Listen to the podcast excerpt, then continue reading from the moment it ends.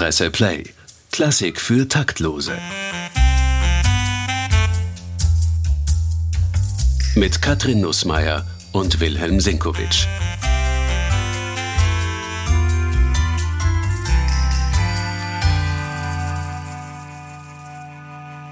Der Eurovision Song Contest steht bevor. Am 13. Mai steigt in Liverpool das diesjährige Finale. Davor gibt es dann zwei Halbfinalshows. Und für Österreich treten die beiden Singer-Songwriterinnen Thea und Salena an mit diesem Lied namens Who the Hell is Edgar?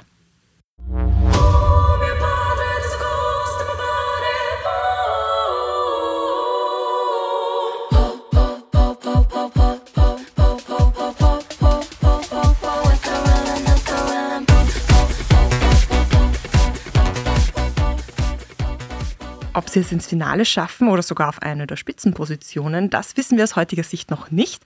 Aber ein Lied wird in allen Sendungen des Eurovision Song Contest ganz sicher zu hören sein, und zwar dieses.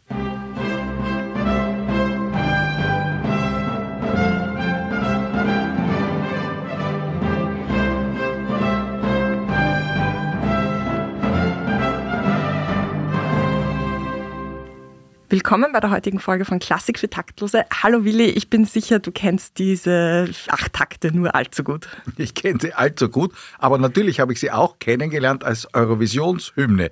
Das war für mich der Auftakt zum Beispiel zum Neujahrskonzert Jahr für Jahr und ist es ja bis heute. Also Eurovision, das heißt etwas, was freigeschaltet wird im Fernsehen in ganz Europa. Und die Musik, das habe ich dann kennengelernt, stammt aus dem französischen Barock und stammt von einem Komponisten namens Charpentier. Das ist etwas, was man wahrscheinlich kaum weiß oder was jetzt nicht allgemein bekannt ist. Was muss man denn über dieses Werk und über Charpentier wissen? Ich würde einmal vorschlagen, hören wir uns das Original an. Ist gar nicht lang, ein bisschen was über eine Minute. Und dann können wir uns ungefähr vorstellen, ja, den Einzug einer festlichen Gesellschaft in eine Kathedrale. Thank you.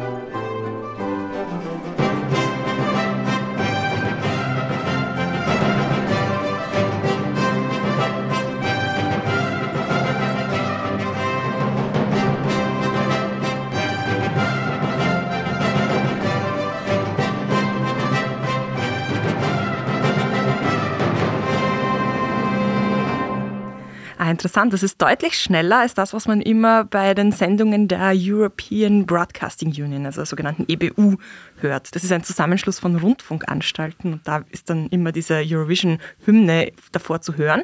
Das Original, ja, es ist flotter. Sicher flotter, prächtiger. Wir dürfen uns vorstellen, wie gesagt, den Einzug einer festlichen Gesellschaft. Das war Musik von Signalwirkung, eine Introduktion zu einem großen Tedeum. Das ist der große Hymnus zu Ehren Gottes, der gesungen wird bei Festgottesdiensten. Und dieses Tedeum, das wird im ganzen katholischen Raum eigentlich immer bei feierlichen Anlässen gesungen. Und daher haben die großen, die wichtigen Komponisten bei Hofe, diesfalls bei Ludwig XIV. war es Charpentier, diesen Text immer wieder neu vertont im Kantatenart. Und das Interessante bei Charpentier war, dass er eben diese Introduktion vorangestellt hat. Das war ganz unüblich. Aber im Moment, du sagst, es gibt einen Text dazu? Natürlich. Dich, Gott, loben wir, Te Deum Laudamus. Das ist ein großer Hymnus, der in katholischen Landen zunächst einmal natürlich einstimmig gesungen wurde und aber mit der Erfindung der festlichen Kirchenmusik wurde das mehrstimmig, dann irgendwann kamen Instrumente dazu. Das, äh, die wurden dann auch wieder verboten. Da gab es ja innerkirchlich immer die erstaunlichsten Strömungen, dass man sozusagen sagt, äh, so wie Mulia tacet in Ecclesia, also Frauen dürfen in der Kirche überhaupt nicht singen, also dürfen nur Männerstimmen sein auf der einen Seite und Instrumente, das ist allzu weltlich, also da hat man gerade einmal die Orgel gelten lassen vielleicht. Im französischen Barock, natürlich gerade bei Louis XIV und Louis XV, war das natürlich ganz anders. Da musste es festlich zugehen, schon zu Ehren des Königs, der bei diesen Festgottesdiensten natürlich immer anwesend war und ja auch natürlich ein bisschen zu Ehren des lieben Gottes. Gut, aber das heißt, heutzutage wird das nicht mehr gespielt, oder? In den, in den Kirchen. Heute hört man das doch eigentlich nur noch bei Eurovision-Sendungen. Nein, nein, also das ist so, dass das natürlich über viele Jahre und Jahrzehnte vergessen gewesen ist, wie der Großteil der Barockmusik, die ja erst mit dieser alte Musikbewegung, mit dieser Originalklangbewegung in unser Bewusstsein zurückgekommen ist. Aber zum Beispiel, es haben Komponisten, Anton Bruckner die berühmteste Tedeumsvertonung äh, gemacht und die ist zumindest in Konzerten immer wieder und wird bis heute immer wieder gespielt. Haydn hat zweimal das Tedeum vertont, Schubert hat es vertont. Also das wurde zu Zeiten bei festlichen Gottesdiensten natürlich gesungen, so wie auch das Messordinarium, das einen ganz klaren Platz in der Liturgie hatte, ja vertont worden ist mit Kyrie, Gloria, Credo, Sanctus und Agnus Dei. Das hat jeweils dort den Platz, wo es in der Liturgie den Platz hat. Und das hat ja eine Tradition bis heute. Und bei festlicheren Gottesdiensten hat man dann die jeweils aktuelle Tedeum-Vertonung gesungen. Du hast gesagt, dieser Herr Charpentier ist in Vergessenheit geraten. Wie ist er dann wieder aufgetaucht? Ja, im Zuge der Wiederbesinnung auf die barocken Musizierpraktiken und die Musiziertraditionen. Es gibt ja aus dem Barock bestimmte Melodien und bestimmte Stücke, die in der Praxis überdauert haben. Da gehörte diese Introduktion von Charpentiers Te Deum natürlich dazu. Das ist eine so effektvolle Musik, dass sie dann bald aus dem liturgischen Zusammenhang herausgelöst worden ist und einfach als Signalmelodie gespielt worden ist. Also in Frankreich hat man das schon immer im Hinterkopf gehabt, so wie man in England immer Georg Friedrich Händel im Hinterkopf hatte und in deutschen Landen ab einem gewissen Zeitpunkt des 19. Jahrhunderts auch Bach immer da gewesen ist, auch in der Aufführungstradition. Und ich glaube, aus dieser Tradition heraus hat dann irgendjemand, als es daran gegangen ist, man muss jetzt irgendeine Signation für die Eurovisionsübertragungen finden, hat dann einer gesagt, das ist doch knallig. Und das stimmt ja, wie wir gehört haben, das Original ist noch viel knalliger als das, was man daraus als Signation gemacht hat. Aber der Effekt ist nach wie vor dasselbe wie beim Einzug des königlichen Hofs in Versailles, in der Schlosskapelle oder so. Also ähm, das ist einfach ja, eine Intro. Also etwas, wo man sagt, so, jetzt aufgepasst, jetzt geht's los. Und danach wurde halt in diesem Fall das Lob Gottes gesungen und bei uns kommt am 1. Jänner halt das Neujahrskonzert. Ich habe auch versucht herauszufinden, wer es denn war, der oder die ähm, auf die Idee gekommen ist, das zu nutzen. Ich habe leider keine eindeutige Antwort bekommen und keine gefunden. Eine Möglichkeit wäre, dass es ein Vertreter der BBC gewesen ist. Manche Quellen sprechen von einem niederländischen Fernsehproduzenten, der diese Idee gehabt haben könnte. Es war auf jeden Fall ungefähr zu dieser Zeit, als Charpentier dann wieder entdeckt worden ist, also um 1950 herum. Mhm. Und stimmen, die ja. Premiere dieser Fanfare, die übrigens immer dann gespielt wird, wenn mindestens drei Länder gleichzeitig eine Sendung übertragen. Also dann wird es zur Eurovisionssendung. Die Premiere dieser Fanfare war am 6. Juni 1954 und zwar die Übertragung des Narzissenfestes in der Schweiz. Na, bitteschön, ja. Also die Schweizer haben den Anfang gemacht mit einer französischen Melodie für eine internationale Blume. Also nichts gegen die Narzissen. Ähm, wir haben dann unser Neujahrskonzert dagegen gesetzt und ich glaube auch bei allen Skirennen und so weiter wird das immer gespielt, nicht? Und natürlich beim Eurovision Song Contest. Und natürlich beim Song Contest, das ist das Aktuelle. Übrigens, Charpentier, es gibt diesen Barockkomponisten, aber es gibt wunderbare Verwechslungsmöglichkeiten. Also, passen Sie auf, meine Damen und Herren, wenn Sie jetzt googeln, wer denn Charpentier war, kommen Sie unter Umständen auf einen Komponisten der Ära um 1900, Gustave Charpentier, und der hat eine Oper namens Louise komponiert. Und wenn Sie jetzt bemerken, dass Sie sich geirrt haben, dann macht das nichts. Klicken Sie auch auf diese Louise. Das ist ein wunderbares Stück, das kaum je gespielt wird. Und es beginnt auch mit einer Hymne, wenn Sie so wollen, mit einer Hymne auf die Stadt Paris. Und die ganze Oper ist eigentlich eine Hymne auf die Stadt Paris, die ein junges Mädchen prägt und letztlich dann verschlingt, wenn man so will. Tolles Stück. Also auch Gustave Charpentier, wenn Charpentier draufsteht, greifen Sie zu. Das lohnt sich immer.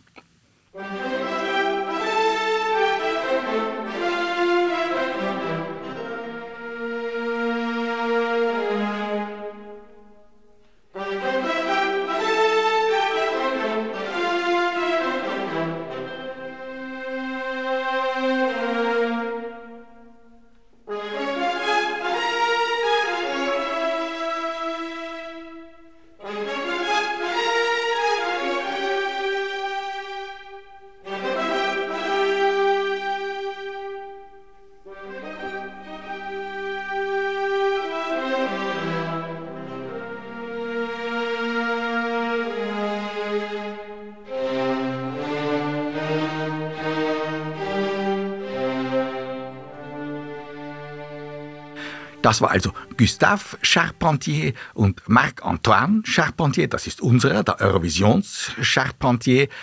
Da gibt es noch ein lustiges, wie sagst du immer, ein Fun Fact. Ein Fun Fact? Ja, bei Charpentier gibt es eins, also beim Barock Charpentier. Bitte, das, das möchte ich hören. das Werkverzeichnis äh, dieses Komponisten hat ein Musikwissenschaftler namens Hitchcock angefertigt nicht verwandt mit dem berühmten Filmregisseur, daher auch nicht so kriminal gesättigt, sondern ein ganz schlichtes, aber großes Werkverzeichnis. Nicht so spannend. Wahrscheinlich auch nicht so spannend, aber es enthält viele spannende Nummern. Also Charpentier, der mit dem Hitchcock-Verzeichnis, der ist der Richtige. Das ist der Richtige. Und dann kommen wir schon zur nächsten Europahymne, denn unser heutiges Thema sind nicht nur die Eurovisionshymne, sondern wir wollen uns generell anschauen, welche Hymnen werden denn so verwendet, um den Gedanken des europäischen Zusammenhalts zu symbolisieren. Und da ist natürlich eine Hymne ganz wichtig.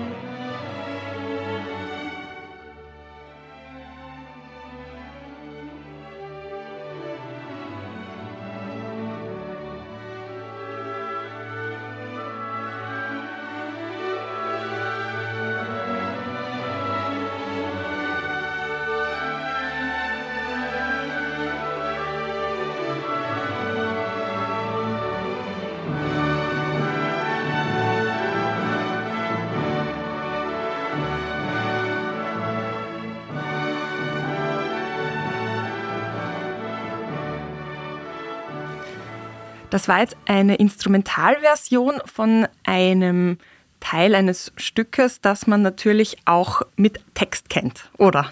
Freude schöner Götterfunken. Ich glaube, es kann fast jeder zitieren, auch wenn er nur diese Melodie hört. Das ist jener Text, der gesungen wird im Finale der neunten Symphonie von Beethoven, die das an sich hat, dass sie in der Musikgeschichte die erste Symphonie ist, in der gesungen wird. Symphonie ist ja eigentlich eine Instrumentalgattung, meistens viersätzig. Auch Beethovens Neunte hat drei Instrumentalsätze und dann einen auch mit einer großen, breiten Instrumentaleinleitung beginnenden vierten Satz, wo dieses Thema schon, also ohne Text, vorkommt. Es wird zum ersten Mal gesungen von den Kontrabässen. Auch das eine Innovation in der Musikgeschichte.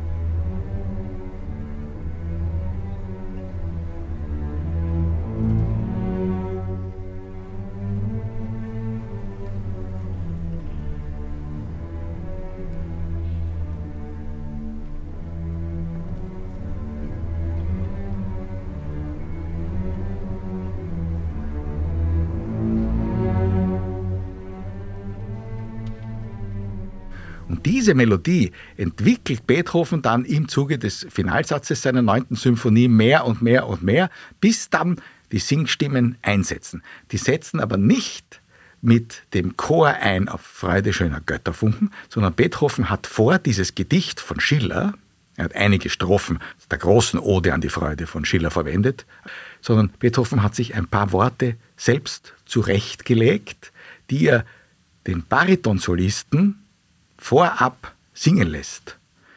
Da ist nämlich eine große Verwirrung. Man muss sich die dramaturgische Situation dieser Symphonie vorstellen. Das sind drei sehr unterschiedliche, zum Teil sehr kämpferische Sätze zunächst einmal und dann ein Tohuwabohu, wo alle Gefühle, die wir vorher musikalisch erlebt haben, quasi zusammengemixt werden in der Zentrifuge und herausgeschleudert werden und dann beginnt der Bariton seine Ansage, O Freunde, nicht diese Töne. Lasst uns andere anstimmen. Es ist eigentlich auch ein bisschen ein, ein Friedenssignal dann. Kann man das so sagen? Absolut. Weil das wäre die nächste Frage, die ich an dich hätte. In der Europahymne musste diese Melodie ihren Text lassen. Also man hat bewusst gesagt, wir bringen das ohne Text, damit wir auch keine Sprache bevorzugen und sozusagen kein Land damit in den Vordergrund rücken. Also es ist eine reine Instrumentalversion dafür geschaffen worden. Aber welche Werte, welche Botschaft transportiert denn das Stück von Beethoven eigentlich? Passt das zum europäischen Gedanken? Ist das sozusagen als Hymne überhaupt aufgelegt gewesen? Aufgelegt kann man fast sagen, aus dem einfachen Grund, weil wir ja wissen, dass Beethoven ein glühender Demokrat war. Er war zunächst einmal ein Anhänger, das ist ja äh, bekannt, die Geschichte, er war ein Anhänger von Napoleon und als sich Napoleon zum Kaiser gekrönt hat, hat er die Widmung der dritten Symphonie an Bonaparte wieder ausgekratzt und hat gesagt, er wird jetzt auch ein Tyrann werden. Also er war ein glühender Republikaner, ein glühender Demokrat, hat sehr das englische Demokratiesystem, das er genau studiert hatte, verehrt und war eigentlich der Überzeugung, dass das für Europa der richtige Weg wäre. Und diesen demokratischen Gedanken, den er so fest in sich getragen hat, den hat er auch musikalisch immer wieder zu transportieren versucht. Und die neunte Symphonie ist nun mit Sicherheit das glühendste Dokument des musikalischen Demokraten Beethoven.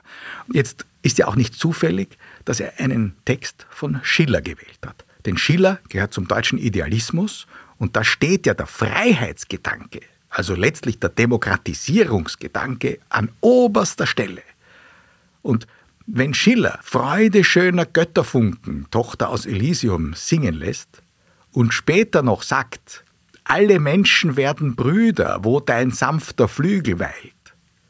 Was heißt denn das? Was meint denn diese Freude? Das ist nichts anderes als die Freude über den Freiheitsgedanken. Deine Zauber binden wieder, was die Mode streng geteilt. Alle Menschen sind gleich. Das wird besungen. Das heißt, es war nicht weit hergeholt, dass Leonard Bernstein im Jahr 1989 in Berlin ein Konzert gemacht hat nach dem Fall der Mauer mit singenden und musizierenden Kräften aus England, Frankreich, Amerika, beiden Teilen Deutschlands und aus Russland. Da war aus, aus dem damaligen Leningrad das Kirov-Orchester, heutige Marinsky-Orchester, mit beteiligt und da wurde der Text geändert. Der Bariton hat nicht gesungen Freude, sondern Freiheit. Und der Chor, der darauf antwortet, Freiheit. Freiheit schöner Götterfunken. Falsch ist das nicht. Es ist nicht das, was Schiller drucken hat lassen, aber wahrscheinlich das, was er gemeint hat.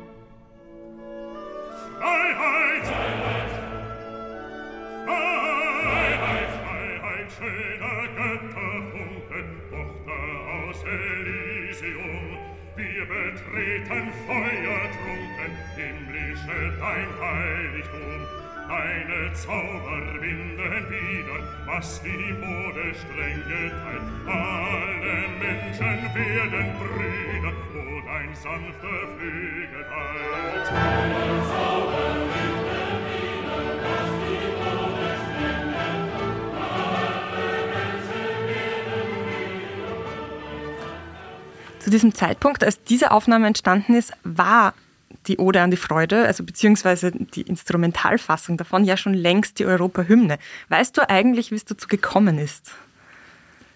Ich weiß nicht, wie es dazu gekommen ist. Ich weiß, dass Herbert von Karajan seinen Namen zumindest dafür hergegeben hat. Was er selber dafür gemacht hat, weiß ich nicht, aber mhm. unter seinem Namen firmiert das. Genau, und dem ist ein Prozess vorausgegangen. Und ich versuche dir den jetzt ungefähr zu erzählen.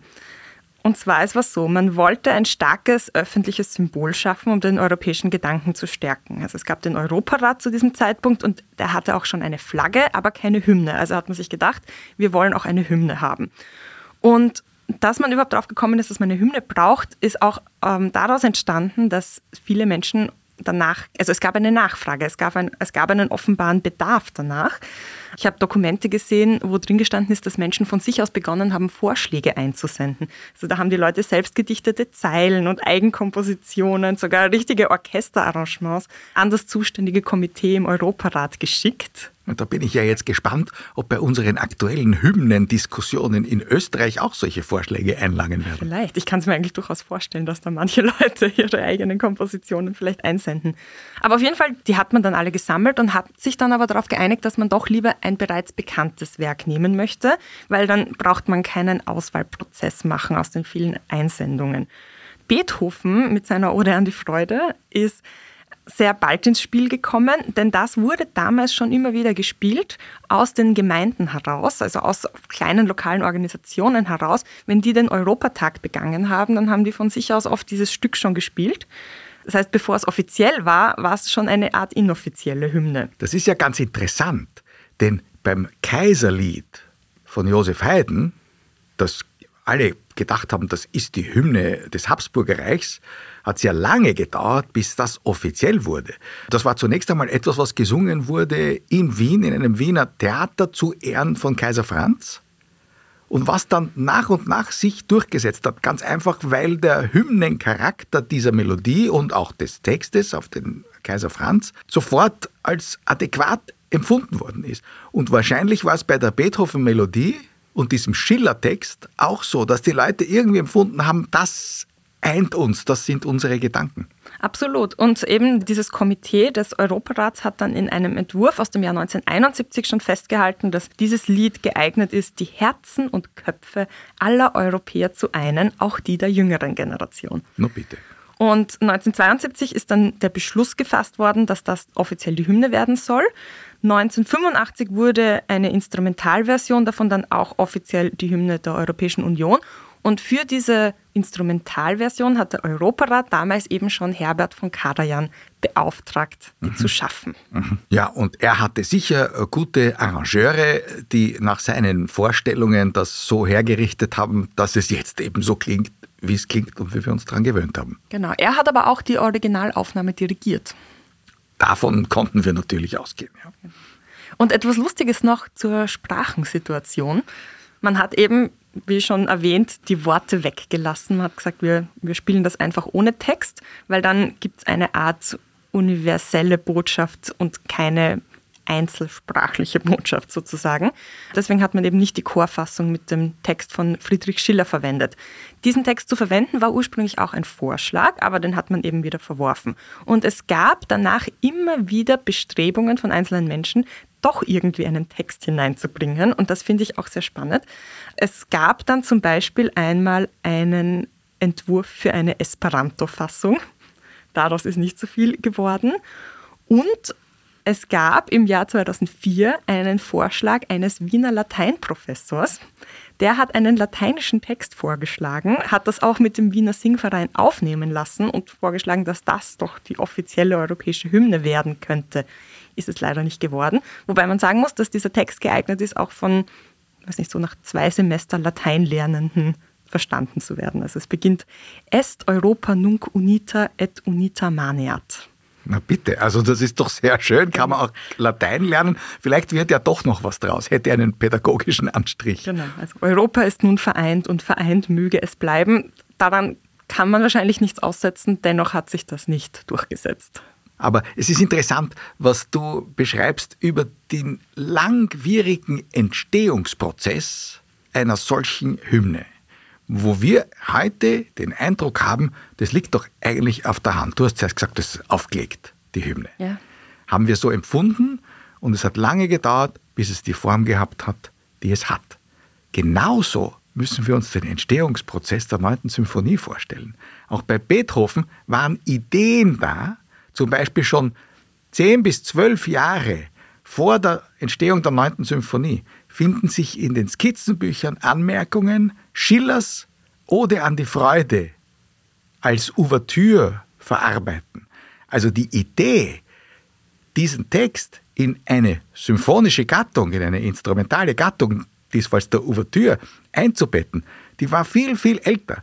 Und das hat in ihm rumort und gegärt. Und er hat auch mehrere Entwürfe für diese Melodie aufgezeichnet. Das war bei Beethoven immer so. Er hat lange gebraucht, bis eine Melodie da lag, von der man sagt, na, die kann ihm ja nur so eingefallen sein. Das ist ja fast wie ein Volkslied. Nicht? Und deswegen ist es auch so eingängig.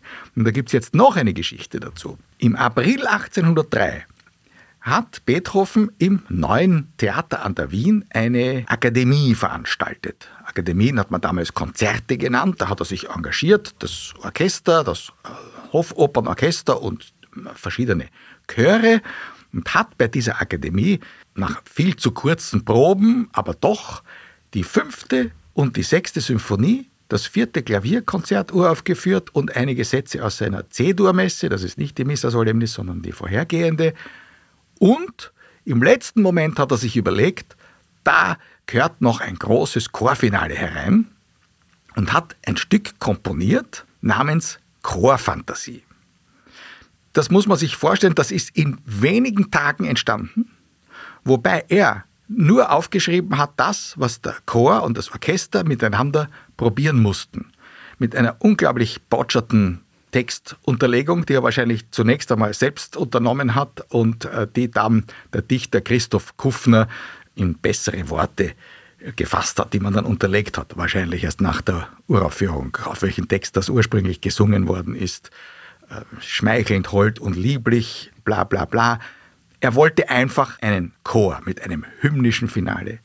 Und wenn man diese Melodie hört, die könnte man fast eins zu eins an die Melodie des Freudenhymnus in der nachmaligen 9. Symphonie dranhängen oder man könnte sogar den Freudenhymnus aus dieser Chorfantasie-Melodie herauswachsen lassen.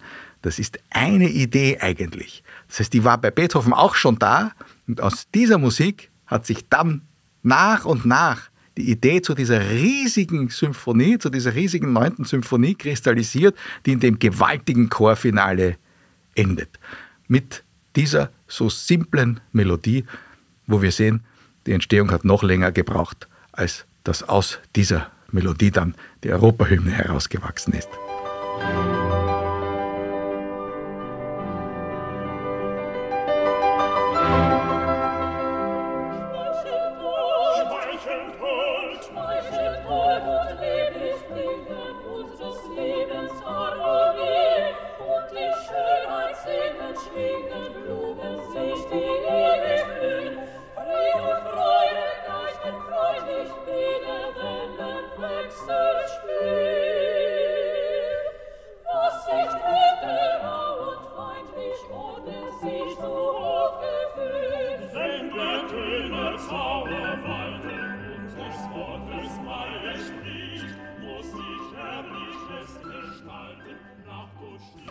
Lustig. Die Verwandtschaft ist so deutlich rauszuhören. Man kann wirklich das eine mit dem anderen verschränken. Also man kann mit der Chorfantasie beginnen und mit der neunten aufhören, mit der Ode an die Freude. Das ist eine melodische Grundidee im Wesentlichen. In der neunten noch viel schöner ausgeprägt. Und wenn ich gesagt habe, das war so eine improvisierte Aktion, also das ist ihm offenbar wirklich geschwind eingefallen, das hat er gemacht. Und damit das Stück eine entsprechende Länge hat, weil dieses Chorfinale ist relativ kurz in diesem äh, Stück, wo er das Klaviersolo natürlich selber gespielt hat. Er hat eine große Einleitung in C-Moll vorangestellt, die er einfach improvisiert hat am Uraufführungsabend und dann hat er das Zeichen gegeben und dann haben die gewusst, jetzt setzen die Trompeten ein und jetzt kommen die Solisten und der Chor.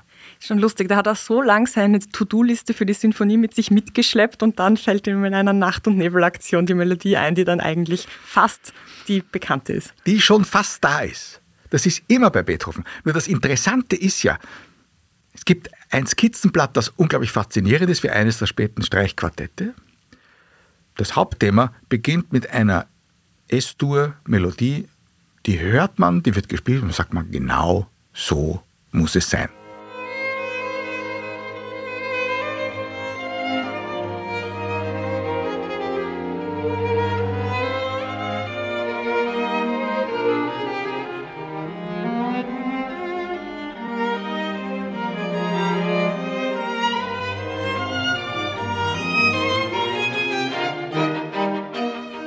Was da so einfach klingt, wir sehen auf dem Skizzenblatt, wie Beethoven sich offenbar Tage, vielleicht Wochen, vielleicht Monate lang bemüht hat, bis jeder Ton genau dort sitzt, wo er, sitzt. Da verschiebt er oft einen um einen Terz runter oder verlegt einen Takt. Er probiert so lang herum, bis es so klingt, dass wir sagen, das muss eine momentane Eingebung des lieben Gottes sein. Es ist die schwere Transpirationsarbeit des Ludwig van Beethoven. Dann kommen wir auch schon zur dritten Hymne, die wir heute behandeln wollen. Das ist vielleicht nicht unbedingt eine aufgelegte Europahymne, aber irgendwie gehört sie in dieses Trio dann doch hinein. Hören wir es uns einfach mal an.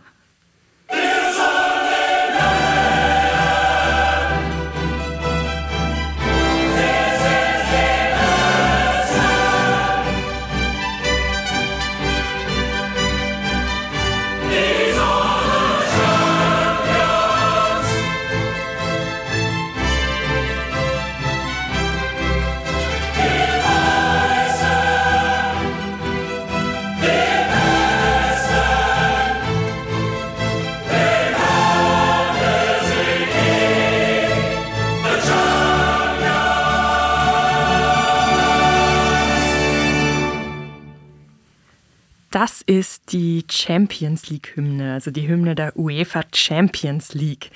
Sie wurde 1992 komponiert von einem englischen Komponisten namens Tony Britton und der hat nie verhehlt, dass er sich ganz klar inspirieren hat lassen von einem Stück von Georg Friedrich Händel. Der so etwas ist wie der englische Nationalkomponist, obwohl er in Halle an der Saale geboren war und in Italien ausgebildet worden ist, aber er war eine dermaßen Raum, in auch körperlich eine dermaßen raumgreifende Existenz, künstlerisch auf jeden Fall. Beethoven hat ihn als den größten Komponisten aller Zeiten bezeichnet, dass er überall, wo er reingegangen ist, sofort einmal das Beste sich genommen hat und geschaut, was man aus dem jetzt noch viel besser machen kann. Das war so mit der deutschen Tradition, in der er aufgewachsen ist. Das war so mit dem, was er an Italienischem, vor allem in der Oper, gelernt hat in Italien bei seinen Aufenthalten. Und es war halt immer so zum Pech für seine Zeitgenossen, dass er dann auch in Italien gesagt hat, also gut, so macht ihr Opern, ich zeige euch, wie es wirklich geht. Und in England war es natürlich ganz genauso. Und er kam nach England und da ist jetzt eine lustige Geschichte dazu zu erzählen. Er war ursprünglich in Deutschland in den Diensten des Königs von Hannover. Ist von dort mit einem Urlaubsschein quasi abgegangen, um in Italien zu studieren, hätte sich aber natürlich beim Dienstgeber wieder einfinden müssen. Hat er aber nicht. Er wurde sehr berühmt in Italien, ist dann nach England gegangen und wurde in London sofort zum großen Star. Zu seinem Pech war die Erbfolge so, dass im Jahr 1714 der König von Hannover gleichzeitig auch König von England wurde. Das war natürlich jetzt sehr peinlich, weil der davongelaufene Händel jetzt plötzlich äh, in der Stadt war, wo der König von England jetzt gekrönt werden sollte. Sie haben sich relativ schnell versöhnt, denn zur Krönung von Georg I., hat Händel diese Hymne komponiert, die jetzt zur Champions League Hymne geworden ist. C. Dr. Priest. Und seit 1714 wird das bei jeder Königs- und Königinnenkrönung in England gesungen in Westminster Abbey. Ich bin überzeugt, dass das heute Samstag bei der Krönung von Charles auch gesungen werden wird.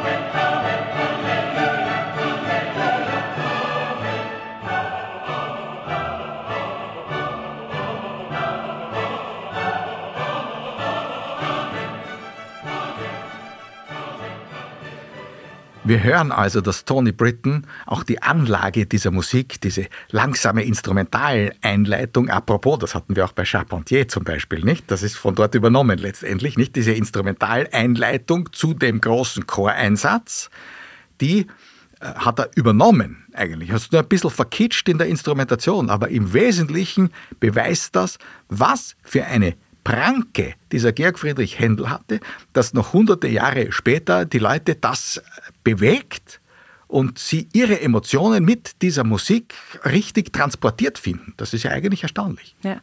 Der Tony Britton hat auch erklärt, dass er ähm, das nicht als Plagiat empfindet, ähm, sondern er meint, er hat da eine händelsche Atmosphäre eingefangen. Aber es ist ihm natürlich komplett klar, dass er da jetzt etwas genommen hat, was in einer sehr ähnlichen Form schon existiert hat. Das Lustige ist, er hat auch explizit den Auftrag von der UEFA bekommen, etwas Ernstes und Klassisches zu schreiben. Also man wollte etwas, was irgendwie diese Art Atmosphäre einfängt. Und zwar ausgerechnet, nachdem die drei Tenöre bei der Fußball-WM 1990 aufgetreten waren. Und das ist so gut angekommen, dass man gesagt hat, wir brauchen ein bisschen was Klassisches für den Fußball. Offensichtlich. Und es ist ja wie im Fall der Europahymne, dass da ein Komponist, in dem Fall war es Händel, vorher war es Beethoven, etwas geschrieben hat, was in der letztlich ganz einfachen Struktur, die es hat, so klar formuliert ist wie ein Volkslied. Und klar diese Emotion, die da ja mitschwingt. Ich meine, warum schalten denn Millionen Leute ein, wenn es eine Königskrönung gibt? Weil sie da teilhaben wollen an diesen großen Emotionen, die da frei werden, offensichtlich. Und dafür hat Händel die perfekte Musik geschaffen. Und dasselbe, also für einen Fußballfan ist natürlich so ein Champions League-Spiel, ist mindestens eine Königskrönung. Und die Musik, die passt einfach. Und nicht nur die Musik, sondern auch beim Text, da haben alle was davon, denn der ist nicht nur dreisprachig, sondern in diesen drei Sprachen auch sehr, sehr simpel. Also er ist äh, zum Teil Englisch, zum Teil Französisch, zum Teil Deutsch und ja, man hört halt so Sachen wie die Meister, die Besten, the Champions. Es ist sehr simpel. Nun, es ist ganz lustig, dass dieser Festgedanke, dieser barocke Festgedanke, der in dieser Musik ja da wirklich transportiert wird, der war ja so in der Art etwas, was Händel für diesen Zweck kreiert hat. Wir müssen uns vorstellen, dass England in der Zeit vor Georg I., also bevor das Haus Hannover, das ja inklusive Queen Victoria dann regiert hat bis ins 20. Jahrhundert herein, bevor das Haus Hannover die Erbfolge angetreten hat, von kalvinistisch geprägten Königen regiert worden ist. Und da war die Instrumentalmusik und jetzt sind wir eigentlich wieder am Anfang unseres Podcasts. Da war die Instrumentalmusik in der Kirche verboten. Da durfte der Chor nur entweder a cappella singen oder von der Orgel begleitet werden. Mehr war nicht erlaubt, weil das die Calvinisten, das ist Brüderie pur natürlich und da gibt es in der Kirche bloß nicht so was Weltliches wie Instrumente, Streichinstrumente, Blasinstrumente, um Gottes Willen. Georg I. hat mit diesem Verbot sofort aufgeräumt, hat gesagt, Schluss, wir machen natürlich, wenn ich hier einziehe, wie Ludwig XIV., wir machen großes Gepränge. Da war Händel genau der Richtige. Der Meister der Feuerwerksmusik, der Meister der Wassermusik. Das ist ja alles für höfische Ereignisse komponiert worden. Und das war ja auch, die Krönung ist ja auch ein höfisches Ereignis. Aber genau mit demselben Gepränge hat Händel ja in geistlicher Musik den lieben Gott besungen. Und C. Dr. Priest, dieses Anthem, was zur Champions League-Hymne geworden ist, ist eigentlich das Vorbild. Da wird ununterbrochen Halleluja und Amen gesungen für das große Halleluja am Ende des zweiten Teils des Oratoriums Messias. Das ist ja mit Abstand der meistgesungene Händelchor, den alle kennen. Ich habe mir das angeschaut. Die Aufnahme, wo wir jetzt gleich einen kurzen Ausschnitt hören werden, ist auf Spotify 1,3 Millionen Mal geklickt worden.